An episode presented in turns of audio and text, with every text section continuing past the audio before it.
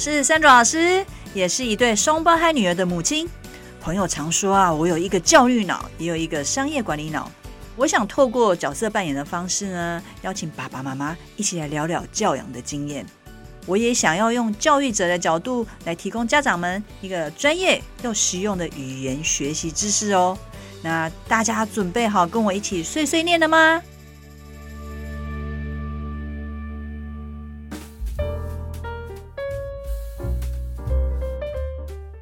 在第四集，我跟大家分享父亲参与教养的重要性还有好处。那制作这一集的目的呢，是鼓励爸爸们一起和妈妈做教养的工作。今天我们邀请一位爸爸 Alex 来到我们的节目当中，呃，分享他参与呃女儿的语言学习还有教养的一个经验。和 Alex 的第一接触呢，是透过社群软体聊了许多教养的观念。那我也慢慢发现呢，我们有些观念是类似的。那我更发现这位爸爸真的非常认真。那最后呢，让我印象很深刻的是，Alex 说：“谢谢我听他的分享这么多，因为平常都找不到同好。”我想呢，他的意思应该是说，可能是平常比较不容易找到一样是爸爸来分享教养的事情。也不能理解 Alex 的感受，因为平常来咨询学习啊，还有教养的疑难杂症呢，几乎都是妈妈。这也就是当我们发现 Alex 这位爸爸跟我们分享好多他的想法之后，我决定邀请他来上节目。这一集我们聊到呢，爸爸在教养当中的角色和妈妈角色的一个不同。那 Alex 呢，也更聊到他激发孩子学习的一个关键。让我们来听听 Alex 怎么说。那一开始我想要请 Alex 来啊，先自我介绍一下。郑总老师好，大家好。我有两个女儿，嗯，然后一个是五岁，嗯，然后一个是一岁半左右。主要是因为我在竹科上班。我从事的工作比较偏像 PM 产品经理，是啊，所以会接触比较多外国客户。那我本身就没有留学经验，但是因为工作关系，所以会用到很多英文。像刚刚听出来，就是在工作上面，因为有这个环境，然后让你可以在使用英文上上面，可能就机会比别人多。对，那孩子有受到影响吗？影响蛮大的，就是其实他们也听不懂，但是我常那个 con call，然后带客人出去玩。我自己本身是利用这个机会，就是。毕竟他跟工作没关系嘛，啊，就带客人出去玩，或是带国外业务出去玩的时候，嗯、你就是反正就是多讲，一直介绍新竹景点之类的。那那小朋友跟着你，反正他多多少少会学你的那个。所以你会带孩子跟着客人，你的客户一起去。新竹都都会一起.对，他一岁的时候，就是那个大家就有来，就是外国业务那些就有来我家哦，oh. 然后一起拍照之类的，嗯，对，然后像我康后啊，我小朋友就跟着在旁边一直讲，还有当你的背景吗？对，完全完全就背景音这样，所以他他反正他就是一直想要学你做任何事情，对啊，嗯、他也不管你有没有在工作，所以是这样子，就是爸爸妈妈其实就是小朋友模仿的一个对象。好，那我谢谢 Alex 的自我介绍，很简短，也很直接。那我也要直接来问一下这个问题，就是我我刚刚有开头有讲，就是说一般我们邀请如果在讲教养，其实都是妈妈来谈论教养这件事情比较多。但是我们今天很难得邀请到爸爸，而且爸爸还愿意来接受这个访问哦，所以我想要直接问说，Alex 为什么是你？为什么不是妈妈？我觉得跟个性有点关系，因为我们家主要是我教，是因为。我很喜欢教别人，对啊，哦、我我跟我老婆是那个社团认识的，那那个社团是那种有点像救国团一样。我先打岔一下，今天出来有先跟太太我先争取一下同意吗？你现在开始讲一下你跟他认识的过程。他他他有稍微看一下那个问题稿子，OK，好。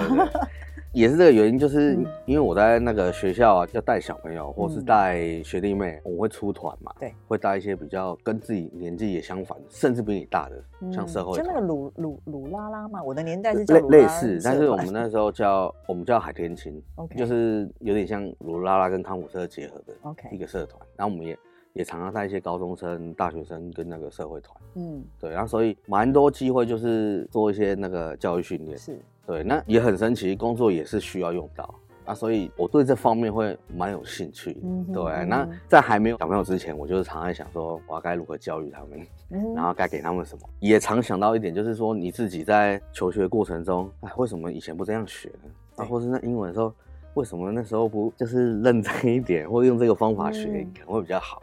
那刚好小朋友出生就给你一个契机嘛，是。那这个东西其实有点像申卓老师以前讲的，就是。重新归零，就是你重新再学习一次，嗯，就等于是你把以前小学学的，然后幼稚园学的，嗯，然后重新再来一次，这样子就很好玩。你生一个你就重新学习一次，生两个就重重新学习两次。毕竟你出社会以后，你已经没有时间，你想要学习跟工作相关，但是要你重新学习那个 belly button，就是你的肚脐叫什么，你其实没什么兴趣，对啊。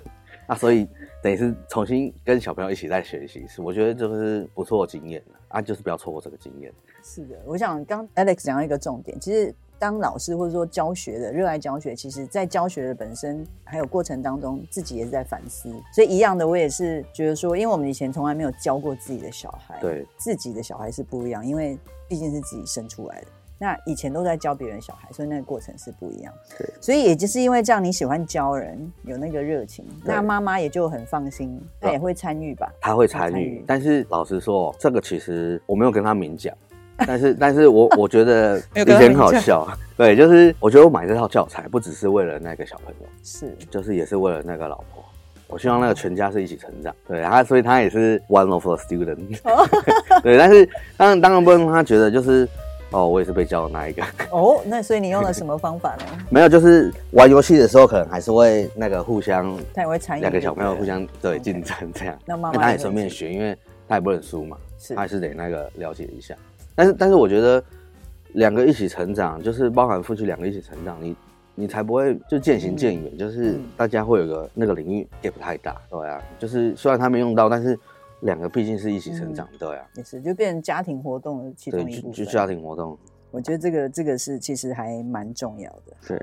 其实讲到爸爸跟妈妈参与教养这件事情，我想在这边再重述一遍。其实我们在之前第四集里面，其实我们有我有聊到爸爸参与教养角色的这个重要性。那其实不是在否定说，哎，妈妈就角色不重要，而是说。一般来讲，毕竟妈妈是那一位把孩子生下来的照顾者，那她参与的时间从一刚开始就会比较多。日子久而久之之后，因为有时候妈妈也都一直要工作，但是很奇怪就是妈妈感觉好像会被要求或者被期待参与教养角色比较多。那我们制作这一集还有今天的这个访谈，其实是要讲一件事情，就是说爸爸妈妈其实两个角色参与教养都非常重要。如果爸爸有时间也愿意参与的话，那对孩子来讲当然是会更好。好，那这样子的话，刚刚有提到。说，哎，其实妈妈也是有参与啊。那甚至妈妈也就是有时候会变成是跟小朋友一样，变成学习的其中一员哦。对，所以这听出来有在角色上面会做一些互换调整。那你自己本身认为，那爸爸跟妈妈在教养上面，还有就是说，根据你听到的，我相信你也在很多的，因为台湾就是有一个很特别的文化，就是我爸爸妈妈喜欢分享。那很多爸爸妈妈要学习很多东西，也会上网去找群主啊，这样去分享。嗯、所以我相信你也从一些分享当中，也知道说在台湾爸爸妈妈在教养上面的角色的差别，还有你本身，那跟你的认知有不一样吗？嗯、或者说你自己认为爸爸应该是什么角色，妈妈是应该是什么角色吗？就是我其实就是以我个人经验，因为这个还是要看主要教养者的那个个性差别。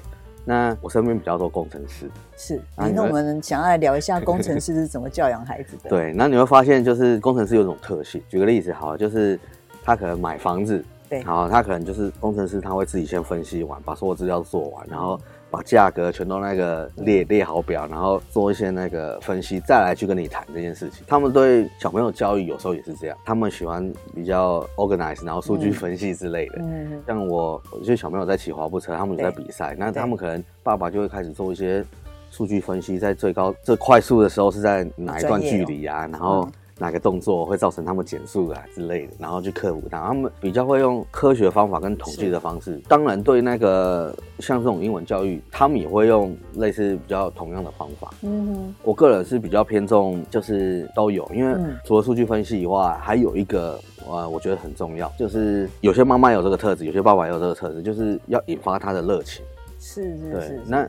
引发热情这件事情，就是觉得多多少少大家都有这个特质，因为没有引发热情的时候，你很难再灌一些东西给他。所以你刚刚提到的意思，应该就是说。当你在选择，比如说语言学习这件事情，当然语言学习的方法很多种。那你今天选择你目前在使用的这个，不管是教材或者产品，或者说去学学步车这件事情，那个热情的引发是自己爸爸妈妈自己本身要有先有热情，对不对？你才能去引发孩子的这个热情。你要觉得有趣才行。因为之前也提过嘛，就是在社团，不管不管在社团，或者是在出了社会以后的工作组织，这是我发现有一个怎么教育是另一个方式。那是前面有一个很重要的，就是要。他觉得很好玩，很有趣，激发他的兴趣。那不管是小朋友，或者是妹妹看姐姐在玩，或者是妈妈看那个爸爸在教那个女儿的时候，他都觉得好玩，他才会想来玩。不然他觉得那是个工作。我举个例子好了，因为我家有一个平板，那平板是那个 iPad mini 玩，其实那 WiFi 已经很慢，对对啊。然后送给我爸，我爸可能就觉得要断不断的。那后来我就会把一些影片放进去，那包含里面很多主题，就是例如我今天想让他学游泳，我就会把游泳的影片放进去。是。那我今天想让他学可能英文，那我就把英文歌或者是一些人家 speech 放进去。对。然后他就可能在车上，因为他没办法上网。嗯、他没有事做，他就开始点这个影片，然后看一看，他就跟你说：“我想学这个，我想玩这个。”我说：“你真的吗？确定？好。”然后就大家去玩。啊，这时候他已经有一个种子，对，他觉得那个是个奖励的时候，他会想去珍惜你现在给他的那个课程。嗯、那那个比你说好，待会上英文课，隔壁的小朋友都会上，都会弹钢琴，你到现在还不会，还要好很多。好，我想在这边我听到一个还蛮有趣的，就是说刚其实 Alex 他。有一个分析的脑袋，所以他先去分析之后，就是说发现说引起小孩子动机跟热情这件事情很重要，所以其实他蛮有心机的。他就是要让孩子要去点那个影片，在 iPad 里面影片，虽然他没有办法上网，但是他已经把那个影片都先下载好，所以引发孩子就去点它，然后看完之后，哎，小孩子突然就有兴趣了。这个方法跟你刚刚提到说。有些人就是说，哎、欸，那个小朋友去上什么？那你要不要去上？或干嘛？这个是妈妈的语言哦。我不知道听众朋友有没有听到，就是说，有些妈妈会讲说，哦，本人的妈妈以前小时候也是这样，她会说，哎、欸，那个谁谁谁有去上什么课？那你要不要去？那通常我我小时候的独立思考蛮强，我就问他说，我为什么要去？然后我妈妈可能会说，啊，打两龙体，那为什么你不要去？这样子哦，所以这个就是爸爸跟妈妈不一样的地方一点，就是。可能爸爸比较会从分析的角度去思考，说，哎，那做这件事情，那对孩子的好处在哪里？然后先激发他的热情跟兴趣。那妈妈可能用一个比较用情感的方式，研究报告上面是这样写的，因为毕竟妈妈就是把孩子生出来的那个人，所以他们在情感上面连接是比较强。那爸爸是往往就是扮演一个比较逻辑思考比较强的一个角色。嗯，所以这个我想，这个是爸爸跟妈妈有不一样的地方。其他你有观察到，比如说做的事情，你有跟比如说妈妈要孩子做的，跟爸爸要孩子做的选择的事情有什么样不一样？做选择的部分，就是做的某件事情，例如说，我们家是有一个分工在，就是说，先生可能就是带孩子从事户外的活动会比较多，哦、那我就不要是，比如说在家里可能。呃，看书，他们看到书里面有什么内容要讨论，那我可能就是比较是这样的一个角色。是，你们家有吗？其实也有，我认识的爸爸大部分都是比较动态，就是他希望就是小朋友一定要有一些运动维持体能，嗯、然后一定要参加一些危险活动。但是妈妈可能就是会担心这个受伤那个受伤，或是担心感冒，或者是有点像阿阿公阿妈。对 对，但是他虽然也会认同爸爸带小朋友去从事一些运动，嗯、像我老婆就不忍心看他骑单车啊，或是去比赛啊之类的，嗯、因为他觉得每次看都觉得好恐怖。是哦。但是爸爸个人就觉得，像他有在骑那种 BMX，就是一种越野的脚踏车，他必须要飞到跳台上，那他也可能会摔倒。对对，那爸爸又觉得，那你心脏怎么可以这么强？就是也不太行啊，但是就觉得 你把护具穿好了，你跌倒就是一定要跌的，因为你没有跌，你永远都不会这些东西。那你反正你人生迟早都要跌的，所以有时候我会作弊一下，就是例如说，好，你有跌倒的话，我就送你一个礼物。是，但是你飞上去是没有礼物。但是你你如果跌倒的话，成功就是失败了，你就可能可以选一个你喜欢吃的东西，或是一个小礼物。因为我觉得跌倒比成功的勇气还要大很多。对，所以所以我觉得一个名句，跌倒比成功的。对，所以所以我觉得就是你只要累积到一定程度失败，你就发现哦，你的极限在那边，你就就像他们有一个运动嘛，他们需要过弯，这过弯是有点像那个赛车的那个压车一样。但是你没有跌几次，你就不知道你自己可以玩到什么程度，怎样的角度你一定可以过去，所以你一定得跌到。但是问题就是太多，嗯、也不能说太多家长，就是部分家长会觉得不要受伤，那你不要受伤，你就永远到不了那个境界。所以我觉得趁现在跌倒是不错的。之前有一个广告啊，就是问他有没有去过那个泡温泉，然后有没有去过露营，然后他就说没有，然后他男朋友就带他去了。对，所以我要避免这种状况发生，最好现在就带他去。要玩什么，我先带你去玩。各位应该有听到那种呃父父女上面的一个特别的关系，就是说，哎，危险的活动，爸爸带你去可以，但是未来长大，如果男朋友带你去，可能就对啊。等一下回忆就是那个我男朋友带我去，让我成长了。我现在就让你成长。对，我觉得这个是很很有趣的一点，因为其实你刚刚提到那个，就是跌倒之后失败之后，他多次失败之后，其实就从中间得到一个熟悉度，对，所以他下次就知道怎么成功。我想这一点非常非常重要，因为这个就是说，爸爸跟妈妈的脑袋，男生跟女生的脑袋是不一样。就在像我也是那种会担心的，像我我的女儿，我先生在他小学的时候就带他去骑四级。公里的脚踏车，你可能会想一想说，那骑脚踏车还好啊，只是说四四十几公里要很远，没有错。但是因为我们家是住在比较乡下，他要骑出去，他其实是骑在大部分都是比较是快速道路，就不是那一种有摩托车跟汽车，只是汽车快速的过去。那我刚开始也很担心啊，但是我很开心，他们事后才跟我讲这件事情，因为就是 事后才知道说，哇，就这样一路骑了四十几公里，所以也都平安回来啦。那小孩子自己也说很好玩，嗯，对，所以有时候小孩子其实不知道自己的潜力在哪里，所以也是因为这件事情，我之后也调整自己的心态，就是说，哎，其实有一个爸爸的角色在，因为你们比较勇于冒险犯难，对，神经大条，然后心脏大颗，没有，心脏比较大颗，所以就去做了。那做的同时，我相信你们脑袋里面也想知道，也知道说一定可能会有什么样的危险发生，但是你会做好准备。对，那就算发生了，就。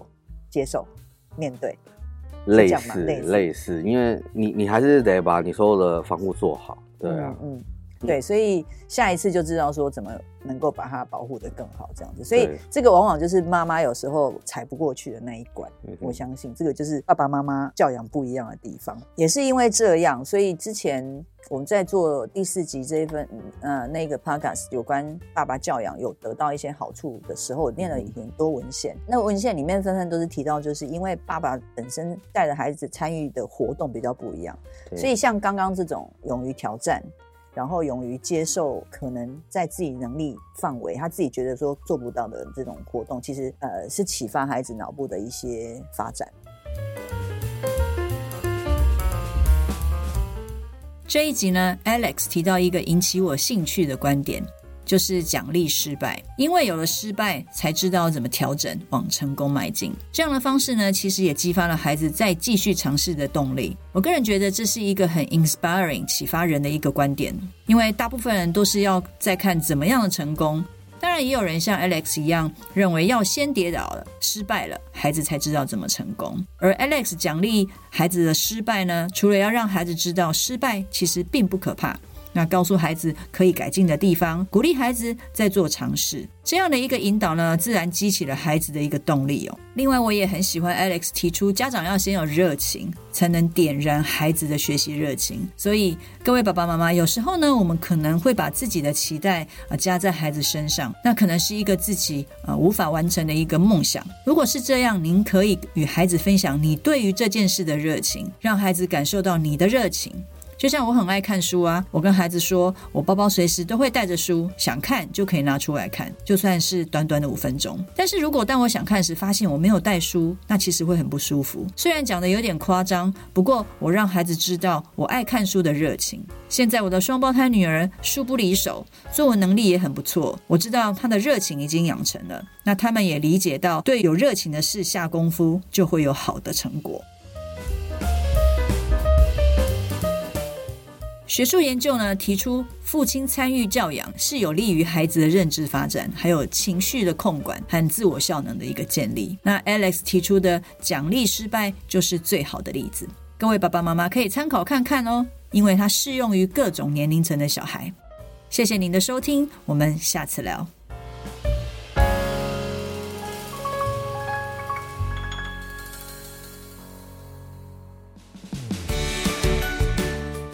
这是 Sandra 老师语言学习教养碎碎念频道，由环宇家庭为双语宝宝网站所制作的内容。喜欢我们的内容，请按赞、分享与订阅。如果想要获得更完整的内容，请至双语宝宝网站阅读部落格文章，或到 YouTube 频道搜寻珊蓉老师或是语言学习教养碎碎念的关键字，与我们分享你的教养问题，我们一起学习，陪孩子成长。